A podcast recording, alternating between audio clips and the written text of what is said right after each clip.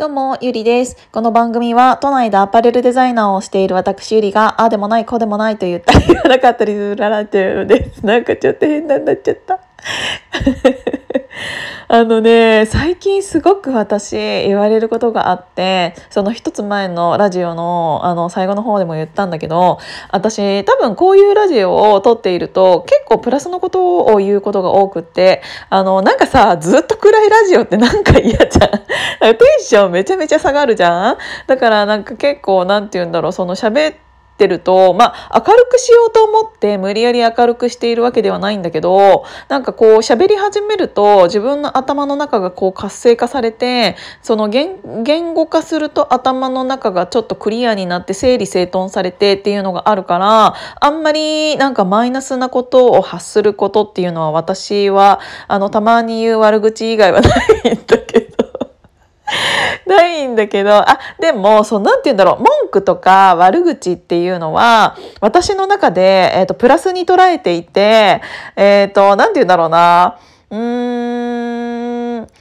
笑えりゃいいじゃんって思ってる。あの、なんて言うんだろう、その、いじめとか、そういうのとはまた別なんだけど、何か、その自分で、なんか悪口とか、なんか文句とかを、なんか言う、っていうことに対してそれを自分が言葉とかに発したことにより自分がプラスになるならいいなって思っていてそれが、えっ、ー、と人を傷つけるものであってはもちろんダメなんだけど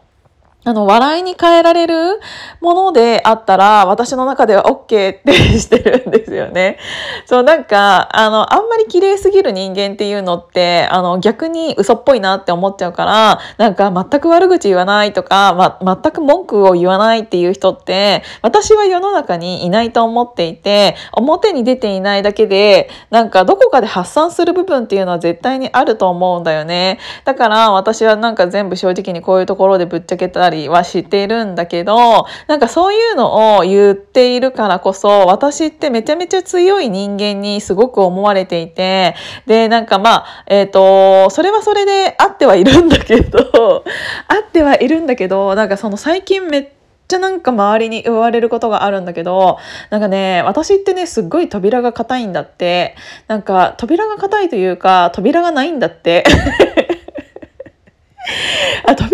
いというか、えっと、壁があるのに扉がないから、うんと、私が結構仲いいなって思っている子だったとしても、えっと、すごく、えっと、太太い分厚い壁が間にあって、毎回それを燃やして入ってきてくれてるらしいのね。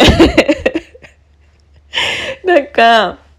なんて言うんだろう、このラジオをすることによって、ちょっと年下の男の子にも言われたんだけど、なんて言うんだろう、もう、ゆりさんは、ああやって、なんかもうすっごいハキハキ、なんか物事をおっしゃっているから、なんて言うんだろう、もう恋愛にも興味ないし、なん、何？あの、僕なんかが、絶対に、あの、叶う相手じゃないと思ってます、みたいな、な んつうの？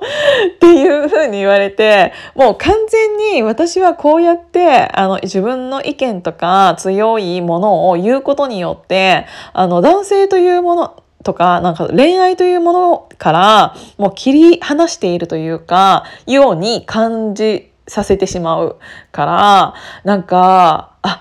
そうだよねってすっごい思った。なんか私がもし第三者っていうか男で、あの、こういうのを喋っている女がいたら近づきたいって思わないもん。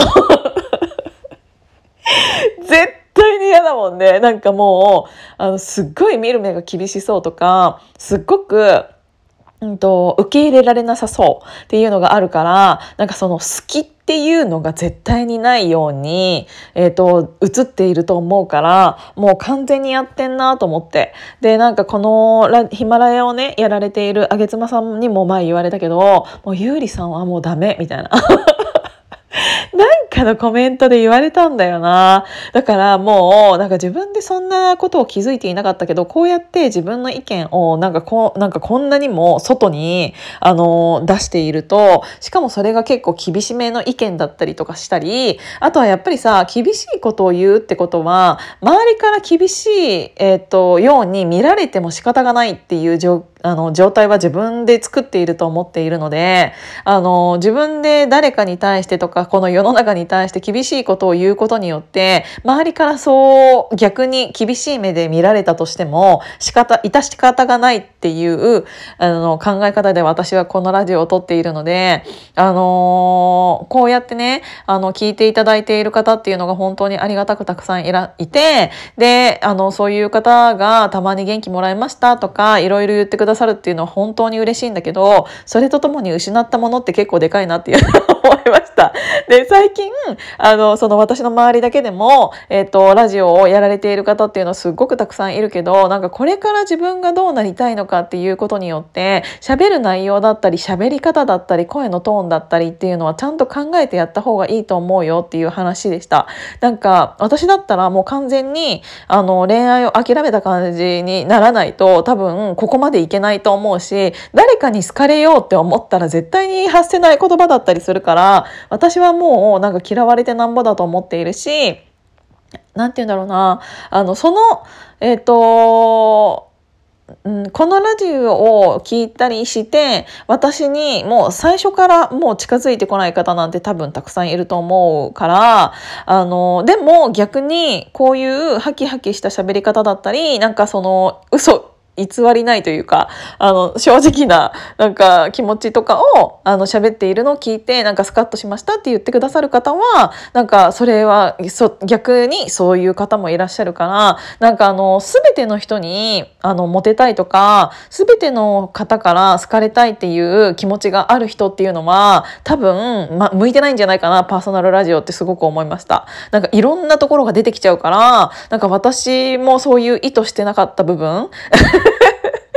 意図してないまま失った部分っていうのはすごく大きいからそのもしこれからねなんか自分のブランディングとかをされたい中で、えーと、このラジオこういうラジオを一つの、えーと、きっかけとして SNS としてやられている方っていうのはあの自分が喋ったことに対する見られ方っていうのも考えた上で、えー、とお話しした方がいいかもなっていうのを